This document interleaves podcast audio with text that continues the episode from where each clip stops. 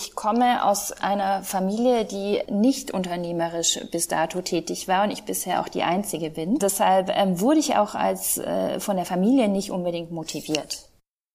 Bis heute ist es eigentlich fast so, dass ich mir keinen großen Lebensplan mache, sondern ich ähm, sehr ähm, agil mit den Situationen umgehe und das Vertrauen gegenüber weiblichen Gründer, Führungsteams, Führungskräften und so weiter muss einfach steigen und Menschen und Marken, die in keine Schublade passen.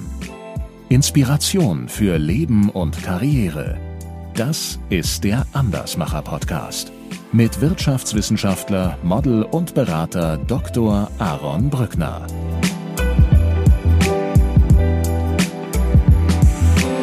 Kerstin, herzlich willkommen im Andersmacher Podcast. Danke für die Einladung, ich freue mich.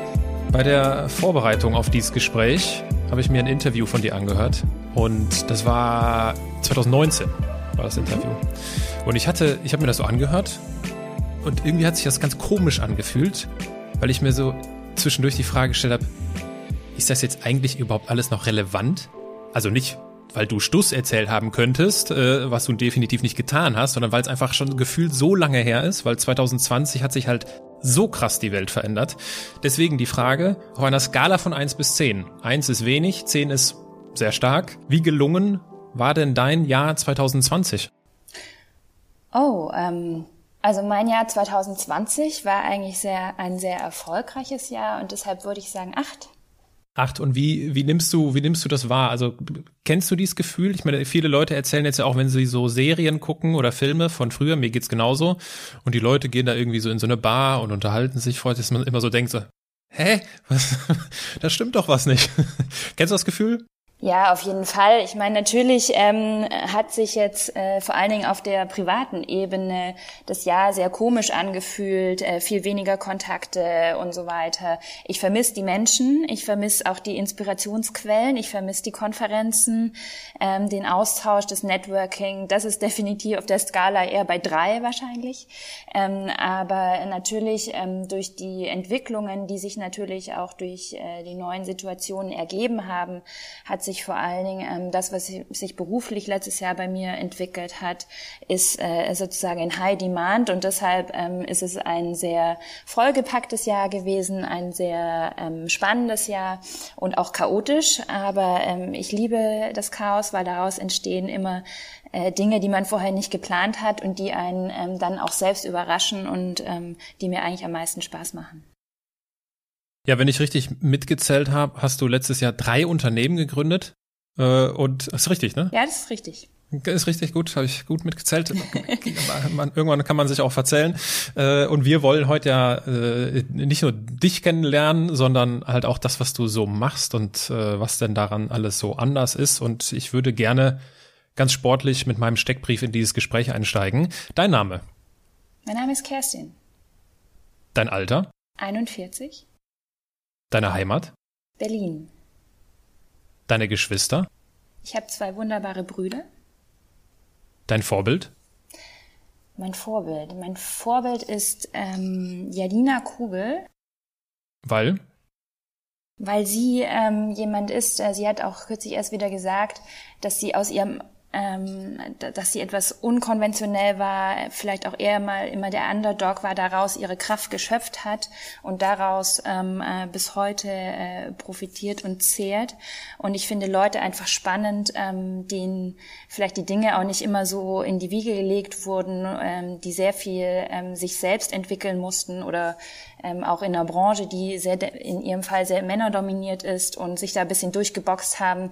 Das sind so Leute, die mich inspirieren und die mir Mut machen und ähm, deshalb ist sie mein Vorbild. Stell dir vor, du sitzt abends an einer Hotelbar, auch wenn es schwierig gerade vorzustellen ist. Da würde ich gerne sitzen du, heute Abend. ja, das ist die Antwort, äh, die, die häuft sich in, letzt, äh, in den letzten Gesprächen. Ähm, was würdest du trinken? Was würdest du bestellen an der Bar? Ich bin ein Weinliebhaber und ähm, würde auch an eine Hotelbar gerne einen Wein bestellen, ähm, vermutlich einen Sauvignon Blanc.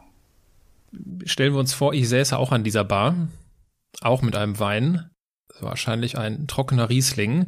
Und wir würden irgendwie ins Gespräch kommen, würden uns darüber unterhalten, wie glücklich wir sind, endlich wieder in einer Hotelbar zu sitzen und äh, dass so etwas wie Normalität vielleicht langsam aber sicher wieder einkehrt. Wir würden ins Gespräch kommen und ich würde dich früher oder später dann mit Sicherheit irgendwann fragen, hier meine neue Weinkumpanin, mhm. was machst du denn so beruflich? Mhm. Das ist eine Frage, die ist manchmal gar nicht so einfach zu beantworten oder in einem Satz zu beantworten. Ich habe mir aber angeeignet, dass ich aus Daten Geschichten mache. Mhm. Das ist also so dein Elevator Pitch. genau, das ist, das ist mein Elevator Pitch. Genau. Aus Daten Geschichten machen. Wie, wie, wie, wie sieht das aus? Womit? Naja, ähm, mein Background, ähm, meine ganze Karriere sozusagen besteht ja ähm, aus ähm, äh, beruflichen Aktivitäten, die immer mit Content zu tun hatten, sei es von Print ähm, bis Social Media, ähm, hat es mich die letzten äh, ja schon über 20 Jahre ähm, begleitet. Und vor dem Hintergrund ähm, ist sowieso Content meine große Passion und macht mir richtig viel Spaß. Und in den letzten Jahren habe ich mich sehr stark ähm, damit auseinandergesetzt, ähm, wie unsere Datenwelt, wie unsere digitale Welt, aus der ja äh, mit jeder Interaktion, die ich mit Content habe, ob ich den nur aufrufe oder le und lese oder ob ich mich da ähm, ganz aktiv involviere, hinterlasse ich immer einen Footprint ähm, in, in, in meinem Datenprofil. Und damit habe ich mich extrem stark beschäftigt und ähm, äh, sogar Geschäftsmodelle draus gemacht, ähm, äh, die daraus bestehen, die Leute einfach durch ihren Datenfootprint noch besser kennenzulernen und ihnen noch relevanteren Content anzubieten. Und ähm, das ist äh, meine große Passion bis heute. Und ähm, deshalb sage ich, ich mache aus Daten Geschichten. Aus Daten Geschichten. Jetzt ist es ja so, du sprichst ja auch deinen beruflichen Lebensweg schon an. Wenn ich das richtig sehe, ist es ja in der Vergangenheit bei dir so gewesen, dass es immer die eine Sache gab. Ne? Also du hast äh, zwölf Jahre bei Burda gearbeitet das äh, lässt sich ja schnell erzählen, wenn man in dieser Situation steckt. Äh, du warst viel international unterwegs dabei. Äh, dann warst du Managing Director bei Glossybox, warst für die USA zuständig. Später hast du als Geschäftsführerin bei Visual Statements gearbeitet. Visual Statements übrigens, der Benedikt Böckenförde in Folge 76 in diesem Podcast schon zu Gast gewesen. Habe ich natürlich gehört. Natürlich, äh, weil die Geschichte, wie dieses Unternehmen entstanden ist, das erzählt Benedikt. Darüber werden wir jetzt heute nicht so ausführlich sprechen. Ähm, und jetzt ist es ja so, das hast du jetzt ja gerade auch ge gemacht. Ich habe dich gefragt, was machst du denn so beruflich? Und du sagst, ja, das ist jetzt gar nicht so einfach und etwas, wo, was sehr stark mit mir resoniert. Das kennen kenn nicht nur ich, sondern kennen viele meiner Gäste. Ich habe in Folge 151 dazu eine, eine Solo-Folge gemacht, weil ich diese Frage nicht mag ich mag diese Frage nicht, wenn man sie mir stellt, weil ich das einfach nicht so schnell auf den Punkt bringen kann. Ist das so, dass sich das für dich jetzt quasi so entwickelt hat, dass es für dich jetzt schwieriger ist, das zu erzählen, weil du halt jetzt mittlerweile mehrere Dinge machst, auf mehreren Hochzeiten tanzt und fühlt sich das nicht ein bisschen komisch an im Vergleich zu vor zehn Jahren? Mm, das gar nicht. Ähm, vielleicht habe ich das auf mehrere Firmen aufgeteilt, aber ich habe eigentlich ähm, immer schon auf mehreren Hochzeiten getanzt, weil ich nie für sehr lineare Geschäftsmodelle gearbeitet habe, sondern ähm, egal, ob das bei Burda war, da habe ich ja auch nicht zwölf Jahre das Gleiche gemacht und ähm, am Ende ja auch für 17 Länder gleichzeitig gearbeitet. Da kann man nicht sagen, ähm, dass man ähm, nur eine Baustelle hatte oder einen Themenbereich. Genauso ging es dann auch weiter.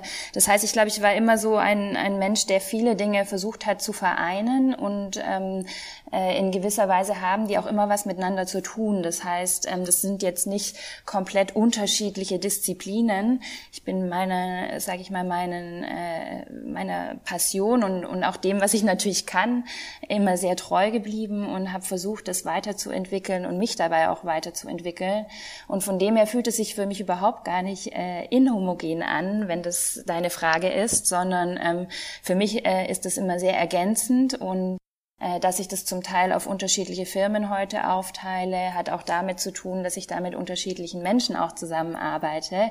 Ähm, und ähm, deshalb, nee, ähm, kann ich nicht bestätigen, dass, dass es mich deshalb ähm, diffuser macht oder ähm, äh, vielleicht auch uneinordnbar.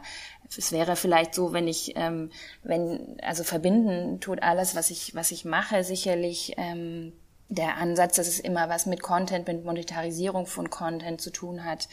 Und ähm, ja, dadurch, dass die Welt natürlich auch immer komplexer wird zu diesem Thema und jede Sekunde noch mehr ähm, äh, Content ähm, entsteht, glaube ich, ähm, dass das ein Weg ist, auch für mich, ähm, äh, sich da auf unterschiedliche äh, Disziplinen innerhalb dessen zu konzentrieren. Ähm, das ist für mich eigentlich eine Ergänzung und vielleicht auch Luxus, dass ich mich gar nicht auf nur eine Sache äh, konzentrieren möchte. Das ist schon eine sehr bewusste Entscheidung.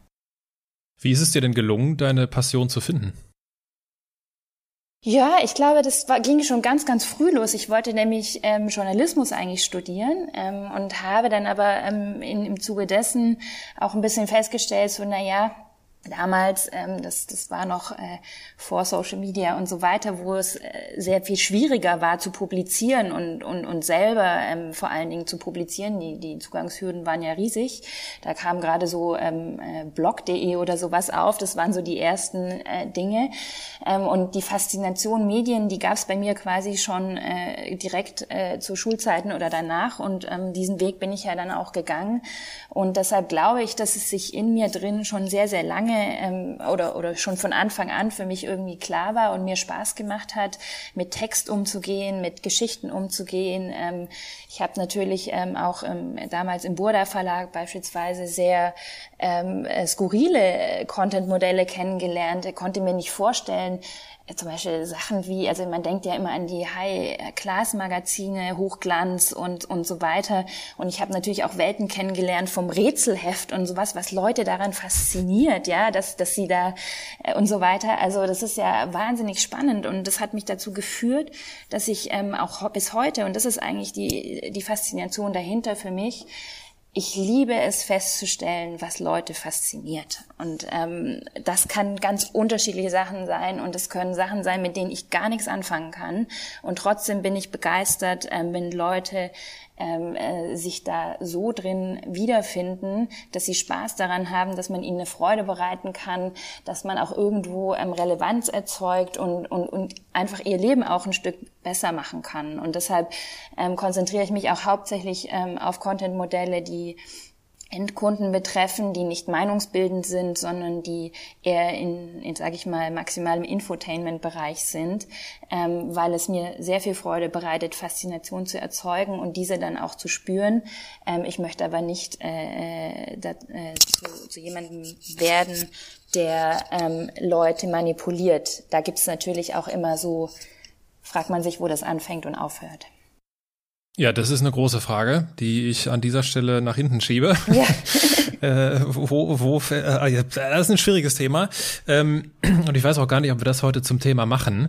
Äh, aber nochmal noch mal zurück, weil, also, wenn ich das jetzt richtig verstehe, dann gehörtest du so zu dieser Sorte Mensch, auch wenn das jetzt auf die, auf die Gefahr, dass das despektierlich klingt, ich will mal was, irgendwas mit Medien machen. So nach, danach klingt das, ja. So nach der, nach der Schulzeit. Und äh, dann hast du das gemacht, aber es ist ja ein Unterschied, ich will mal irgendwas mit Medien machen. Und heute sitzt du hier digital vor mir und sagst, hey mal, ich, ich habe meine Passion gefunden. Das ist für mich ein großer Unterschied. Und wie, wie, wie, wie hast du diese Lücke schließen können? Ich hatte halt auch ganz, ähm, sag ich mal, komische Erlebnisse auf dem Weg dahin. Zum Beispiel, du hast völlig recht, damals, ich will was mit Medien machen. Medienunternehmen waren damals die fancy Unternehmen. Ähm, Anfang 2000. Ähm, habe dann natürlich auch so diese Dotcom-Blase und alles mitbekommen und da haben die Medienunternehmen noch eine sehr große Rolle drin gespielt. Ähm, das hat sich natürlich sehr gewandelt in den letzten äh, über 20 Jahren, kann man nicht anders sagen. Ähm, aber es war damals der fancy Ort to be sozusagen, klar.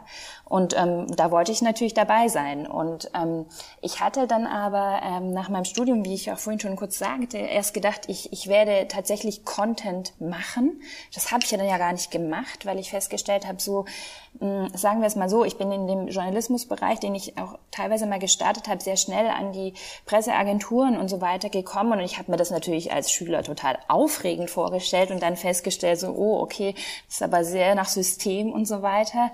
Das war nicht so, äh, ich hatte es mir viel kreativer vorgestellt und ähm, vielleicht bin ich da auch, habe ich vielleicht am Anfang einen komischen Zugang dazu gefunden und habe dann gesagt, ah, nee, das ist eigentlich nicht das, was ich machen will und habe mich dann sehr auf die die kaufmännische Seite geschlagen. Und ähm, dann war ich fasziniert von der ganzen Marketingwelt da drum herum und wollte eigentlich ins Marketing einsteigen. Und ähm, da gab es eine ganz äh, seltsame Geschichte. Ich habe ja ein Trainee-Programm gemacht und danach wurde mir eine Marketingstelle versprochen. Und am Tag, wo ich anfangen sollte, habe ich dann mitbekommen, ich, äh, die Marketingstelle wurde irgendwie zweimal vergeben und ich landete oder bekam ein Angebot, in der Marktforschung anzufangen. Ich dachte mir so, also Leute, Marktforschung, ja. Ähm, Statistik war, jetzt, äh, war ich nicht schlecht und äh, ich bin sowieso nicht schlecht mit Zahlen, aber Marktforschung war so für mich so, okay, das war's.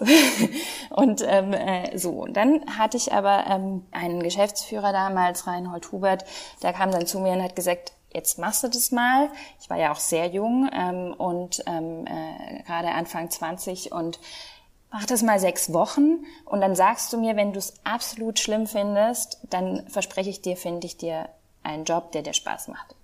Ich so, okay, das ist ein Deal, sechs Wochen kriege ich rum ähm, und habe gedacht, wir sehen uns wieder.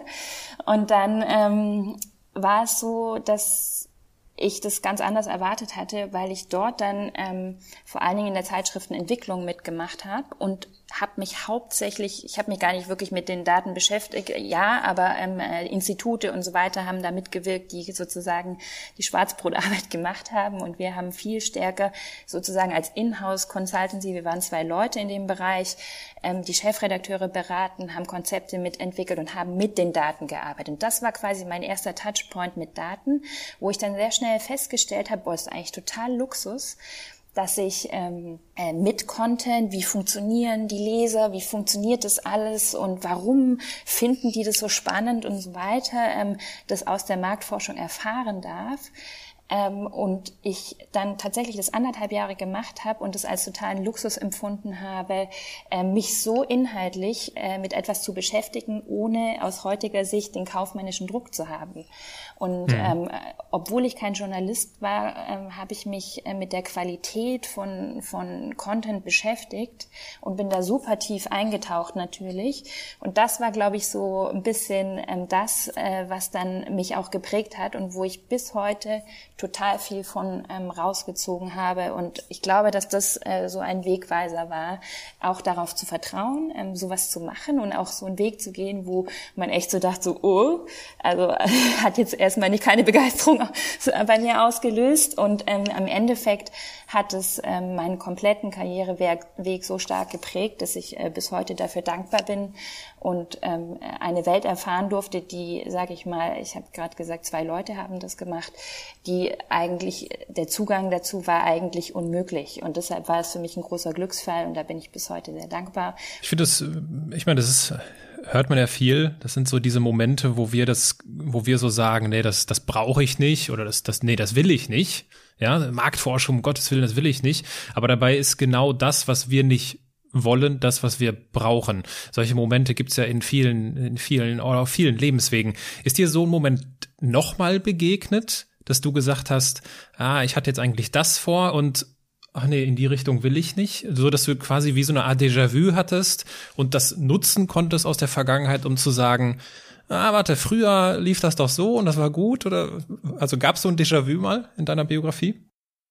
Ich glaube, ähm, es gab wahrscheinlich mehrere solche Déjà-vus. Ähm, es hat mich sehr früh natürlich dahin geprägt, dass ich mir was vorgenommen hatte, was erstmal ähm, so nicht stattgefunden hat ähm, und ich mich dann auf was eingelassen habe, wo ich mir überhaupt gar keine Vorstellung davon oder es nie mein Wunsch gewesen ist. Und ähm, dieses sich auf etwas einlassen, was so sehr ungewiss ist, ähm, das ist mir oft begegnet ähm, und in meiner Karriere, also eigentlich fortlaufend. Und wahrscheinlich die sehr positive Erfahrung hat es dann auch möglich gemacht, dass ich mich immer wieder auf Dinge eingelassen habe, ähm, die auch so nicht vorgeplant waren. Und bis heute ist es eigentlich fast so, dass ich mir keinen großen Lebensplan mache sondern ich ähm, sehr ähm, agil mit den Situationen umgehe. Und deshalb glaube ich auch, was du vorhin gefragt hast, wie ist dein Jahr gelaufen oder wie würde ich es bewerten?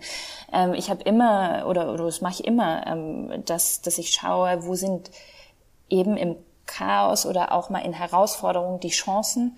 Und ähm, auch wenn das sich am Anfang vielleicht komisch anfühlt oder auch sehr ich sage nicht, dass ich dann da total sicher durchgehe, sondern auch mit einer gewissen Unsicherheit, was dann da wohl dabei rauskommt. Aber ich glaube, ich, was sich ähm, äh, in meinem ganzen Weg verfestigt hat, ist, ähm, auch wenn man nicht so genau weiß, was bei dabei rauskommt, wenn man nicht so genau weiß, ähm, wie der Weg sich ähm, tatsächlich ähm, äh, darstellt, habe ich so ein gewisses Grundvertrauen, sowohl in mich, aber vielleicht auch in kann es gar nicht so beschreiben, ich will jetzt nicht Karma sagen, aber ähm, äh, dass, dass es ein Grundvertrauen gibt, wenn man ähm, etwas konsequent verfolgt, wenn man eine Idee hat oder auch eine Vision oder auch eine Ahnung, sage ich mal manchmal nur, ähm, da könnte was drinstecken und es fasziniert einen, ja, was soll denn dann da schiefgehen, habe ich immer so den Eindruck, ähm, sondern im Zweifel war es eine Erfahrung und es ist auch nicht alles immer glatt gelaufen. Es gibt auch Katastrophen und natürlich ähm, auch Probleme und so weiter. Ähm, aber ich scheue mich nicht davor und ähm, liebe es, äh, eher die kniffligen Aufgaben zu lösen. Äh, von knifflig zu Katastrophe. Was war denn die größte Katastrophe? Naja, also ähm, ich sag's mal so, ähm, wenn man Angestellter ist, erfährt man im Nachhinein betrachtet nicht so viele Katastrophen, als wenn man Unternehmer ist, wo man für jede Katastrophe zuständig ist. Und ähm, ich glaube ähm, auch, ähm, wir wollten jetzt das nicht so ausschweifend besprechen, aber auch gerade in meinem ersten, ähm, äh, in meiner ersten Station als Selbstständiger, die übrigens auch nie so geplant war, ähm, bei Visual Statements, ähm, wo ich ja auch nicht nur Geschäftsführer war, sondern bis heute heute auch Gesellschafter bin, da trifft man natürlich gleich auf andere äh, Themen, ähm, die man so in, in seinem Angestellten-Dasein vielleicht am Rande mitgekriegt hat, aber selbst nicht ähm, äh, für zuständig war. Da ist man ja, sag ich mal, von A bis Z, von ich sage immer von Hausmeister äh, bis Praktikant ist man dort alles, ähm, äh, bis hin zum äh, Geschäftsführer. Und ähm, dort gab es natürlich auch die eine oder andere naja, Katastrophe äh, ist jetzt vielleicht ein bisschen zu viel gesagt, aber im ersten Moment fühlten sich die eine oder andere Sache auf jeden Fall so an, sei es, ähm, wenn ein der erste Mitarbeiter verlässt, ähm, äh, den man irgendwie eingestellt hat, kann man das auch schon als Katastrophe empfinden oder und so weiter. Also ich sag's mal so, da, äh, wenn es das eigene auch ein bisschen Baby ist, dann sieht man die Dinge sehr, sehr viel emotionaler und sehr viel näher und sehr viel verantwortungsvoller, als wenn man in einem Angestelltenverhältnis ist, wo man doch immer noch eine Distanz zu gewissen ähm, äh, Themen auch hat.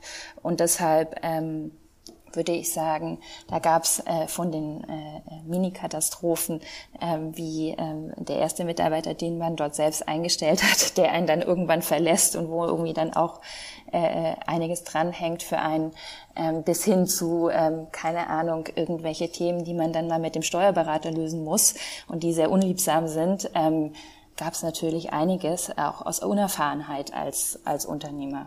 Man macht ja keinen Führerschein. Das, äh, das ist korrekt. Man fährt einfach los. Genau. Ähm, äh, bei welcher, bei welcher, wenn du es jetzt so Revue passieren lässt, was da alles so für berufliche Stationen waren, bei welcher Entscheidung, bei welcher Business-Entscheidung hast du am meisten über das Leben gelernt? Über das Leben. Okay. Bei welcher Business-Entscheidung am meisten über das Leben gelernt? So habe ich es noch gar nie gesehen, um ehrlich zu sein. Ähm, naja, ähm, ich glaube, in meiner Zeit, ähm, vor allen Dingen bei Hubert Boder Media ganz am Ende, als ich auch bei International gearbeitet habe, wo ich ähm, äh, vor allen Dingen in, in osteuropäischen und asiatischen Märkten unterwegs war, die zu der Zeit ähm, auch sehr unruhig waren, ähm, äh, sei es, es war zu der Zeit, als Taxi äh, sehr, sehr hochgekocht ist, ähm, als der Krieg in der Ukraine war und so weiter. Also so ganz ähm, krasse politische, ähm, äh, äh, sag ich mal, Situationen, die einen gar nichts mit meinem Business zu tun hatten und trotzdem ähm, viele Entscheidungen dahin, wo fließen Investitionen hin, welche Länder sind noch überhaupt zu bearbeiten, wo ist es noch sicher, also wo auf einmal solche ganz ähm, krassen Auswirkungen ähm, auf einmal Business-Entscheidungen auch hervorgerufen haben. Das war ich vorher so nicht gewöhnt und da habe ich sehr viel übers Leben gelernt, äh, auch dahingehend, dass ähm, äh, ich natürlich aus dem Headquarter die Dinge ähm, äh, sehr anders betrachtet habe als meine Kollegen vor Ort und ähm, äh, ich sehr äh, großes Gefühl auch dafür ähm, entwickelt habe, ähm, was bedeutet es jetzt für die persönlich, wenn Entscheidungen in eine gewisse Richtung fallen. Und ähm, diese enge Verbindung zwischen den persönlichen Schicksalen und zwischen den ähm, reinen Business-Entscheidungen, ähm, die dort sicherlich in einer Extremsituation waren, die haben mich zum einen ähm, persönlich sehr belastet und auf der anderen Seite haben die mir auch gezeigt, ähm, wie wie eigentlich behütet ich bis dahin aufgewachsen bin, ähm, auch in meiner Karriere und ähm, wie in was, was Stabilität ähm, um einen herum eigentlich bedeutet und, und was es bedeutet, seine Ideen leben zu können, ähm, im Gegensatz zu Ländern, ähm, die sowohl ähm, schon immer etwas eingeschränkter waren in, in ihren Freiheiten, ihren Denkfreiheiten auch. Und das zu erleben, hat gar nicht mit einer ganz konkreten Entscheidung zu tun, sondern diesen Job zu machen in diesen Ländern, das hat mich sehr geprägt. Das hat mir sehr viele Aha-Momente beschert. Und ähm, da gibt's so ganz, äh, also vielleicht war ich naiv, keine Ahnung, ähm, ich war Ende 20, aber ähm, äh, nur zum Beispiel eine Situation, da ist mir bis heute peinlich. Ähm, ich habe ähm, jeden Tag ähm, auf dem Weg zur Arbeit, und es war tiefster Winter in Warschau, habe ich mir bei Starbucks einen Kaffee geholt. Klingt jetzt nicht so verrückt, ähm, aber die, jeden Morgen wurde ich angesprochen im Verlag, wo die Leute mir gesagt haben, du, es gibt hier übrigens Kaffee umsonst. Ich dachte mir so, ja, das ist nett, dass du wieder das sagst. Und das haben mir unterschiedliche Leute jeden Tag gesagt. Ich dachte mir dann irgendwann so, okay, krass, äh, ja, gut. Ähm, und dann hat mich eine, hat mal quasi ihren Mut gefasst und hat so zu mir gesagt, warum kaufst du dir jeden Tag diesen teuren Kaffee? Hier gibt's doch Kaffee umsonst. Dann habe ich gesagt, weißt du, wenn ich vom Hotel hier ins Büro laufe, dann ist das immer so, das wärmt so meine Finger und es ist so kalt draußen, es ist so ein Ritual für mich am Morgen und dann wache ich auf und überhaupt Riesengeschichte.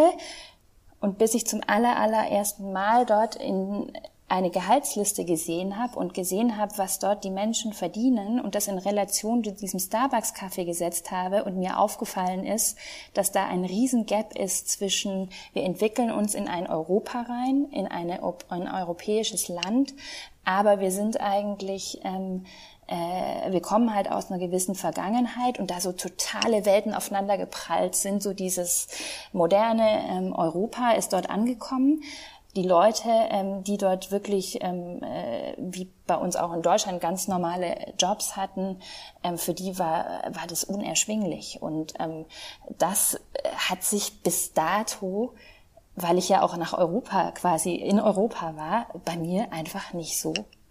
Also das habe ich einfach nicht realisiert. Also wie gesagt, mhm. man mag mich naiv äh, nennen zu dem Zeitpunkt, ähm, aber ich hatte vorher keinen Zugang ähm, äh, zu solchen Informationen. Vielleicht hat man mich da auch ein bisschen unvorbereitet einfach reingeworfen. Die wurde da ja auch nicht irgendwie gebrieft. Ähm, aber es war für mich natürlich nicht vorstellbar, dass so ein Starbucks-Coffee schon eine Herausforderung für Menschen ist in einem Nachbarland, ähm, bei das zu unserem Unternehmen gehört. Also das war so eine so ein Aha-Erlebnis ähm, und, und Erlebnisse, die einfach so ähm, prägend waren für mich, wo ich gedacht habe, so okay, ähm, das hat eigentlich eine größere Dimension und ähm, es hat für mich sehr viel mehr Verständnis äh, geschaffen und so solche banalen Situationen gab es ganz viele. Hm. Ja, kann ich mir gut, äh, kann ich mir gut vorstellen. Das ist ja das Schöne am Reisen oder am international Arbeiten man findet heraus, dass es auch noch ganz viele andere Menschen und Lebenswelten gibt. Und äh, das, was wir so kennen, ist nicht unbedingt das, äh, was wahrscheinlich der, der Mehrheit auf dieser Welt äh, entspricht. Du bist, äh, wir haben es ja, ich habe es ja ganz am Anfang schon kurz angesprochen, drei Unternehmen gegründet. Lass uns das mal kurz äh, zusammenfassen. Was sind diese drei Unternehmen? Wie heißen die und äh, was machen die, ohne da jetzt schon groß ins Detail zu gehen, aber damit einmal so der Rahmen fest ist. Also es gibt ähm, drei Unternehmen oder eigentlich ähm, vier, die ich persönlich so. habe. Ähm, eines davon ist eine reine Beteiligungsgesellschaft. Von dem her ähm, tauche ich auch nicht in jedem diesem Unternehmen auf, falls es jetzt gegoogelt wird, ähm, weil die hauptsächlich ähm, über die Beteiligungsgesellschaft gegründet wurden. Aber dahinter stehe ich. Und ähm, ich habe ähm, zusammen ähm, mit einer lieben Freundin und ähm, äh, auch Weggefährtin, ähm, wir arbeiten seit über fünf Jahren zusammen, ähm, äh, die Co-Branded Studio GmbH gegründet. Das ähm, ist eine Agentur für ähm, Social Storytelling und ähm, du bist jetzt nicht überrascht, wenn ich sage, dass wir dort vor allen Dingen ähm, datengetriebenes Storytelling und Markenstories ähm, für Unternehmen und ähm, Produkte entwickeln. Ähm, das ist auch, ähm, darauf konzentriere ich mich hauptsächlich ähm, äh, zurzeit und mit ihr zusammen, das ist die Anna-Laura Schiller.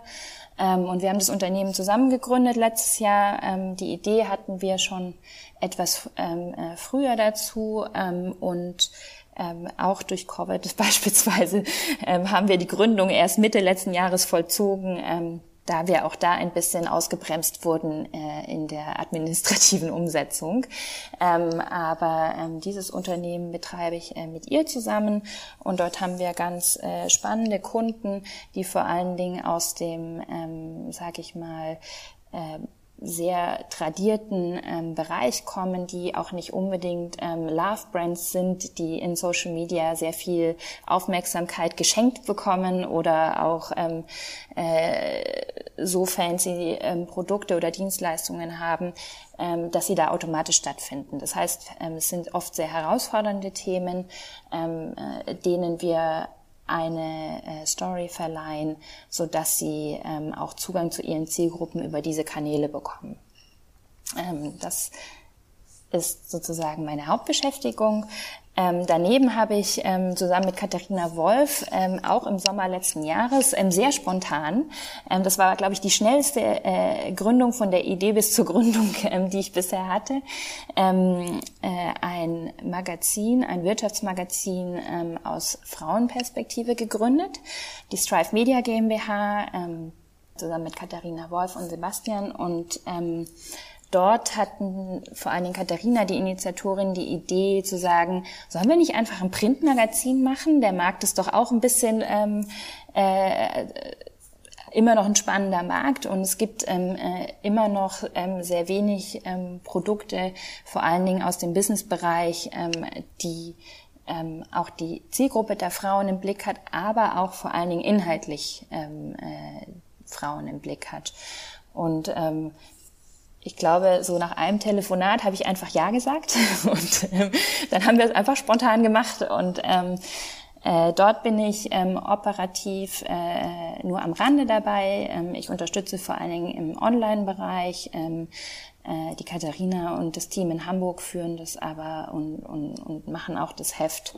Ähm, selbst in Hamburg und das ist quasi ähm, die zweite Gründung, die ich im letzten Jahr hatte. Und die dritte Gründung, ähm, die ist quasi noch äh, total in den Kinderschuhen und ähm, äh, hat erstmal eine Testphase jetzt hinter sich, die auch sehr erfolgreich war. Ähm, ich bin ja auch immer noch ähm, davon überzeugt, dass ähm, Content sich monetarisieren lässt. Ähm, nicht nur ähm, über Magazine, wie es bei Strive auch eine Art ist, ähm, sondern auch nach wie vor über ähm, Produkte, was ja auch, ähm, was ich in der Vergangenheit auch schon sehr äh, intensiv gemacht habe. Und dort ähm, habe ich ein Unternehmen gegründet, die Commerce GmbH, wo ich Lizenzen ähm, von Content-Marken nehme und ihnen dabei helfe, ähm, im E-Commerce Fuß zu fassen. Das ist ehrlicherweise auch aus dem Demand entstanden, ähm, dass meine Expertise aus dem Bereich ähm, äh, gerade als ich ähm, bei Visual Statements rausgegangen ist, haben natürlich viele Leute äh, mich gefragt und im letzten Jahr noch viel extremer, wie man sich vorstellen kann, äh, äh, durch äh, Lockdown und so weiter, der, der Bereich E-Commerce viel immer interessanter wird für Marken. Und ähm, ich finde den Bereich auch nach wie vor spannend. Deshalb habe ich mich auch hinreißen lassen, fast äh, in diesem Bereich weiter ähm, äh, tätig zu bleiben und ähm, das Problem bei E-Commerce ist, ab dem ersten Tag, ab der ersten Bestellung brauchst du so ein Full Setup. Da gibt's irgendwie nicht so ein Soft Launch. Du brauchst gewisse mhm. Voraussetzungen und die sind teilweise auch sehr teuer herzustellen und ähm, nicht so leicht ähm, zu refinanzieren. Weil wenn du klein bist, ähm, brauchst du trotzdem gewisse äh, Dinge, die äh, sehr kostspielig sind. Und deshalb habe ich mich da ähm, auch äh, mit Brands zusammengetan, ähm, äh, die meine Expertise vor allen Dingen an der Stelle nutzen. Ich habe so ein Mini-Team, ähm, äh, die das abwickeln und dort ein System erstellt, ähm, äh, auf die über Lizenzen zugegriffen werden kann und nicht jeder sein. Zum einen technisch ist es ja heute nicht mehr so ein Riesendrama, aber ähm, die ganze Admin, die dahinter steht, ähm, die ganze Produktbeschaffung und so weiter. Das ist ähm, ein sehr kann ein sehr komplexes Thema sein, ein sehr kostspieliges Thema und im Grunde genommen biete ich dort eine Dienstleistung an, die ähm, es einen einfachen Zugang schafft, nicht nur über die Technik, sondern vor allen Dingen ähm, diese Bereiche abzubilden. Und das mache ich, indem ich Lizenzen äh, von solchen äh, Unternehmen nehme. Das ist erst sehr spät letztes Jahr gestartet, ist über die Weihnachtszeit in eine Testphase gegangen die sich äh, äh sehr gut bewährt hat, besser als gedacht, ähm, fast überrannt sozusagen. Ähm, und ähm, äh, das wird in diesem Jahr sicherlich auch einer meiner Schwerpunkt äh, Schwerpunkte werden, das auszubauen und ähm, nochmal auf ganz andere Beine zu stellen. Ja, fleißig, äh, fleißig am Gründen. Wovor hast du am meisten Angst dabei? Oh, ich habe eigentlich gar keine Angst, ähm, äh, lustigerweise, ähm, weil ich ähm, dort ein für mich überschaubares Risiko habe, ähm, weil ich mir sehr, sehr ähm, klar ähm, äh, immer definiere, wie viel Risiko ich auch eingehen will, wo für mich auch die Grenze erreicht ist. Und ähm, ich glaube, dass ich ähm, das alles so aufgebaut habe, ähm, dass ich keine Angst haben muss. Ich bin eher davon überzeugt, dass äh, das alles sehr erfolgreich wird, sonst hätte ich es, glaube ich, nicht gemacht.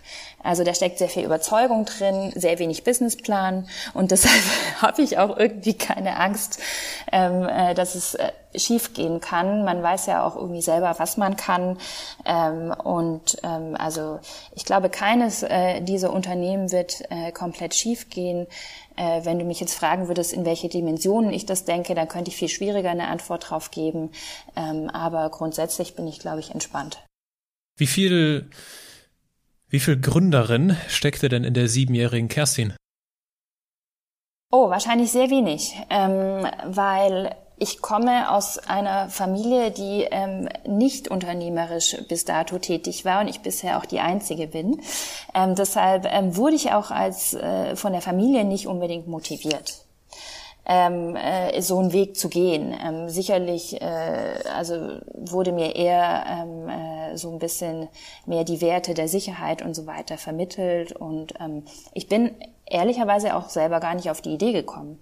Ähm, als ich bei Glossybox ähm, rausgegangen bin, und dann ähm, zu Visual Statements gegangen bin, ähm, war das überhaupt nicht so ähm, geplant, ähm, sondern ähm, damals war Visual Statements eine Facebook-Seite. Was hätte ich da ähm, groß ähm, äh, für äh, also das war alles ja gar nicht so absehbar. Und ähm, da gab es, das ist ja auch kein Unternehmen, was aus dem Reiß, Reißbrett entstanden ist, wie man auch in dem Podcast hört. Und ähm, von dem her habe ich mich ähm, darauf eingelassen mit sehr, sehr großen Einbußen auch für mich und sehr viel Verzicht, ähm, aber auch da bin ich sozusagen nicht mit Kalkül hin, sondern ähm, viel mehr dass ich gesagt habe, mich interessiert diese Welt total und, und das war ähm, mir verschlossen geblieben, auch in meiner bisherigen Tätigkeit, ähm, da so tief einzutauchen, weil auch die Verlage und Medienunternehmen nicht so positiv gestimmt waren, den amerikanischen äh, Großkonzernen äh, äh, zum Thema Content.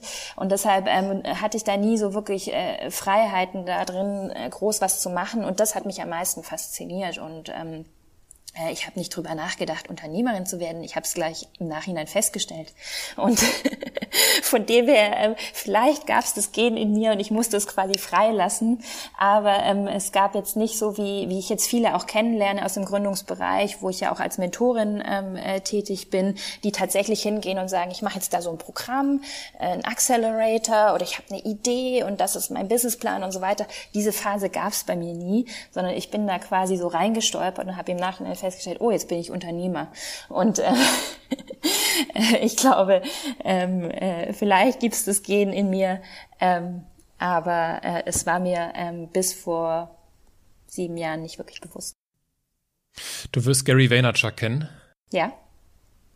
Gary Vaynerchuk äh, ist ja, äh, ja, äh, also ist Haupt, ja. Oder ist so gestartet.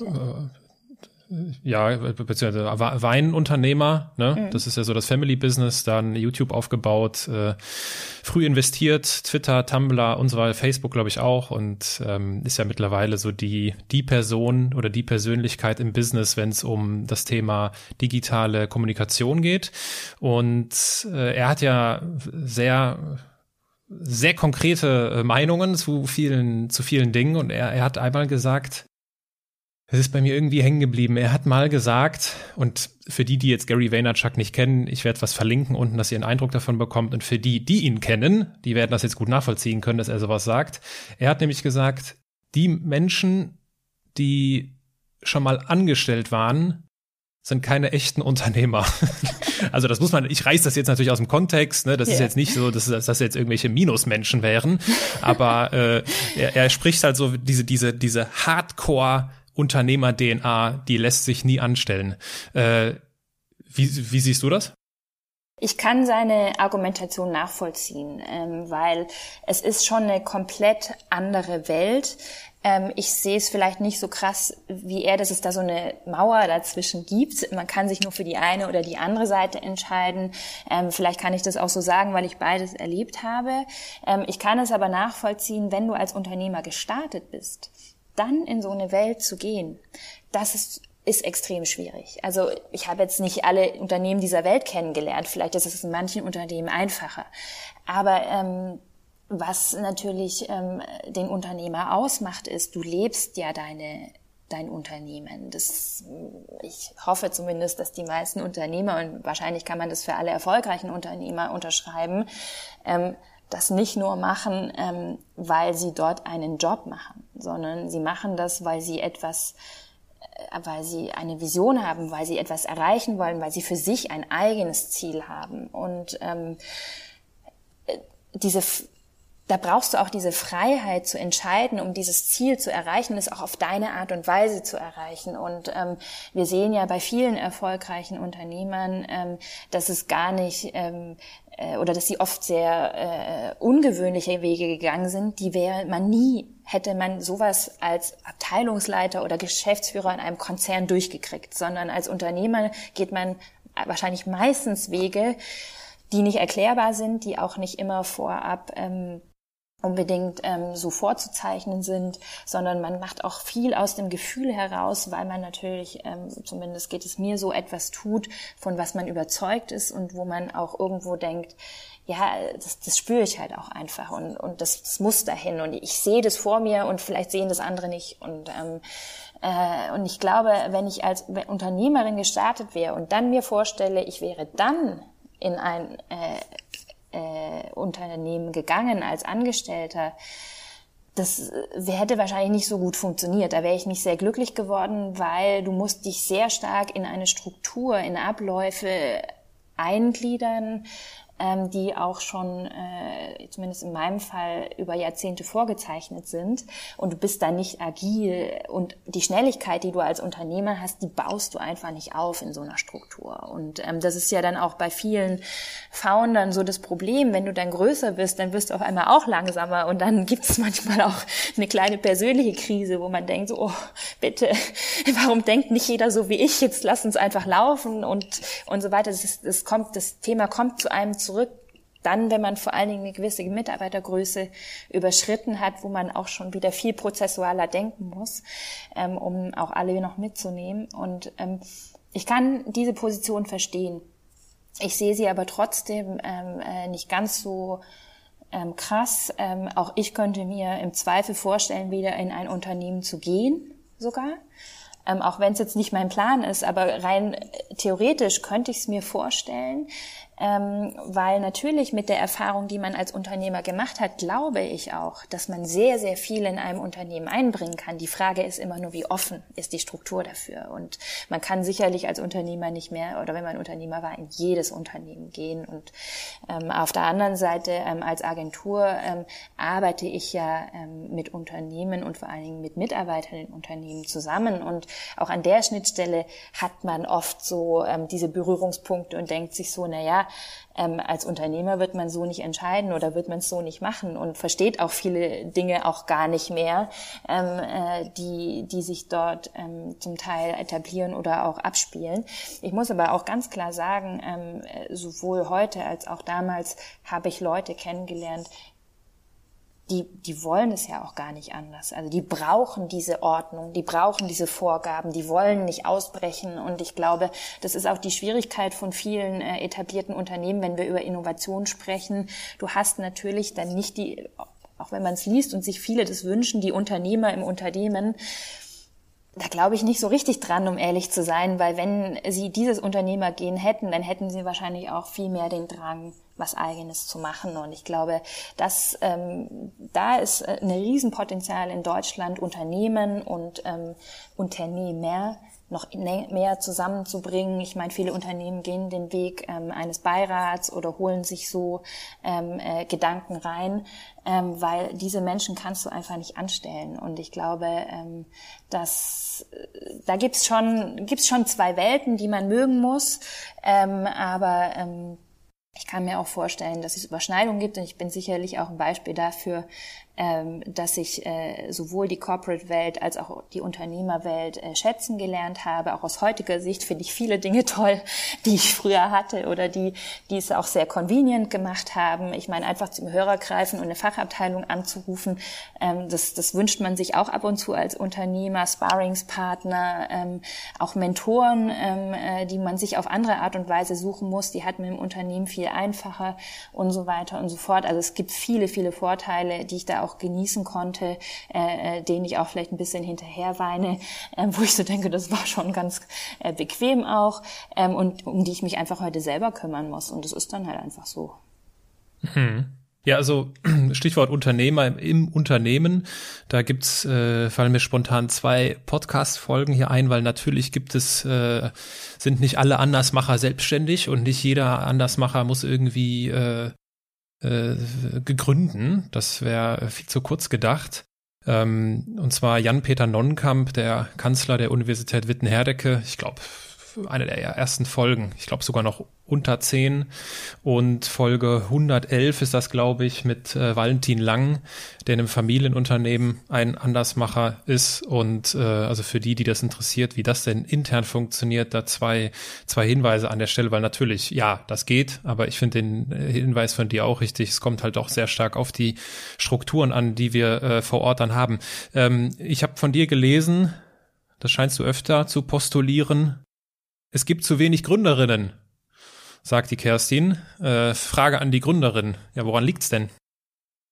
Naja, ähm, also dazu gibt's ja auch so viele Statistiken ähm, zu diesem Thema und ähm, meine Theorie dazu ist auch in gewisser Weise, ähm, Frauen, das merke ich auch als Mentorin immer wieder, äh, wenn sie gründen und vor allen Dingen, wenn sie ähm, sehr strukturiert gründen, machen es echt sehr genau. Und die brauchen sehr, sehr lange, bis sie gründen. Und ähm, ich glaube, dass da ähm, oder oder meine Beobachtung, ich kann das jetzt nicht belegen durch Statistiken, aber ich habe so den Eindruck, ähm, dass ähm, da die männlichen Kollegen manchmal einfach spontaner auch sind. Und das ist sicherlich auch eines meiner Lebensmotto, man kann nicht alles zerdenken und schon gar nicht alles vordenken. Manchmal muss man es auch einfach machen. Und es gibt auch keine Versicherung für alles und so weiter und so fort. Ähm, so, und ich glaube, da gibt es, ähm, Frauen sind da einfach sehr viel detailverliebter, sind dann auch im Endeffekt ja erfolgreicher nachweisbar. Vielleicht liegt es daran, weil sie sehr viel, ähm, äh, viel vielleicht gewissenhafter gründen, weil sie viel, ähm, äh, ja, viel viel mehr vorbereitet sind darauf. Und was aber dann auch dazu führt, dass viele natürlich auf dem Weg vielleicht auch feststellen, dass es doch nicht so eine gute Idee ist oder vielleicht dann das letzte Quäntchen Mut nicht aufbringen und sagen, ah, hm, so. Ich glaube, das sind so Themen, ähm, wo ich auch tätig bin, wo ich dann auch versuche, den Druck rauszunehmen, weil das merke ich extrem bei Frauen, die machen sich selber einen unglaublichen Erfolgsdruck an der Stelle.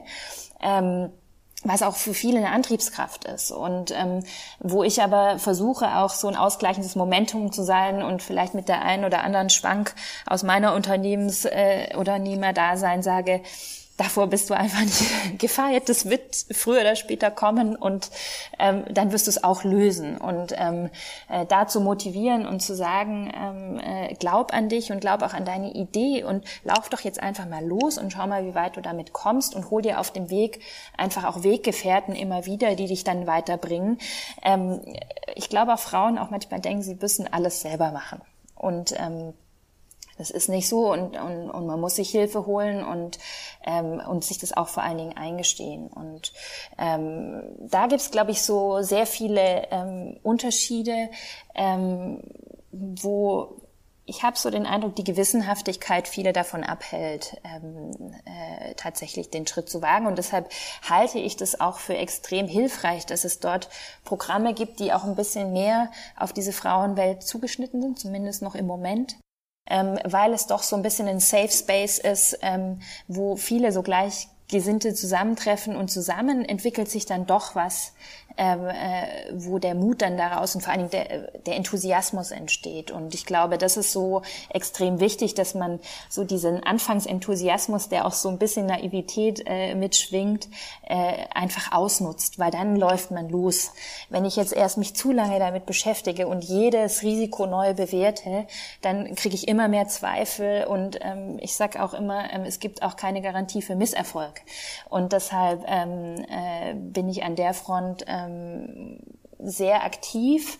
Und äh, ich muss aber auch sagen, es ist sehr inspirierend, weil ich an der Stelle selber auch sehr viel zurückbekomme, ähm, wie an Sachen rangegangen wird, ähm, wie mit Ideen umgegangen wird und das für mich auch eine Austauschplattform gibt. Das heißt, ich gebe da sehr gerne und ich habe dort auch sehr viele, gerade im letzten Jahr sehr viele spannende Begegnungen gehabt, bis dahin, dass ich mittlerweile auch investiere in diese Unternehmen. Ich bin dann quasi auch zu überzeugen und, ähm, äh, und, und möchte am liebsten bei jedem zweiten auch mitmachen ähm, und äh, finde für mich dann eher den Weg, ähm, dort auch ins Investment mitzugehen, um tatsächlich auch zu motivieren und zu sagen, du musst es jetzt machen. Und ähm, ich bin sogar bereit, ähm, dich auch finanziell dabei zu unterstützen, ähm, wenn ich äh, äh, merke, dass, also ich ehrlicherweise, ich äh, unterstütze vor allen Dingen Unternehmen, ähm, wo ich die Idee manchmal gar nicht so bis ins Letzte bewerten kann.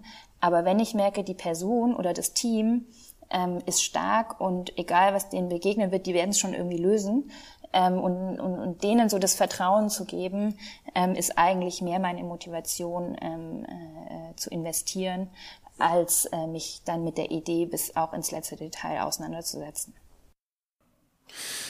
Ähm, bei mir hört man im Hintergrund übrigens die Laubbläser. Großartig, darüber freue ich Auch mich immer wieder. Äh, so nervig, krass. Äh, du hast von den Zahlen angesprochen, dass es da viele Studien und so weiter und so fort gibt.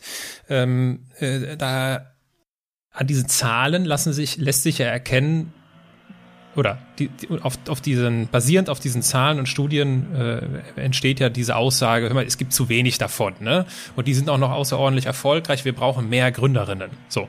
An welcher Zahl oder wie, wie müsste denn die Zahl aussehen? Wie müsste eine Studie, eine Statistik aussehen, damit du das Gefühl hast, oh, das, das ist eine gute, das ist eine gut, das ist ein guter Status quo? Ja, also ich glaube, ähm, wir brauchen jetzt keine Gründerquote, wenn du darauf hinaus willst. darauf wollte ich dich hinaus, aber es liegt nahe, dass du es sagst. Genau. ähm, also das glaube ich jetzt nicht, ähm, weil ähm, nicht, weil das ist ja schon eine sehr persönliche Entscheidung, ähm, äh, so einen Weg zu gehen und auch dieses Risiko zu tragen und so weiter. Ja. Ähm, aber was natürlich ähm, äh, manchmal ernüchternd ist, wenn man sieht, ähm, wie viele, also was ich mir wünschen würde, ist eine höhere Quote von ähm, weiblichen oder zumindest weiblich dominierten Gründerteams. Sie haben halt wirklich oft Probleme, noch an äh, Finanzierung ranzukommen und diese Quote zu erhöhen. Ähm, mhm.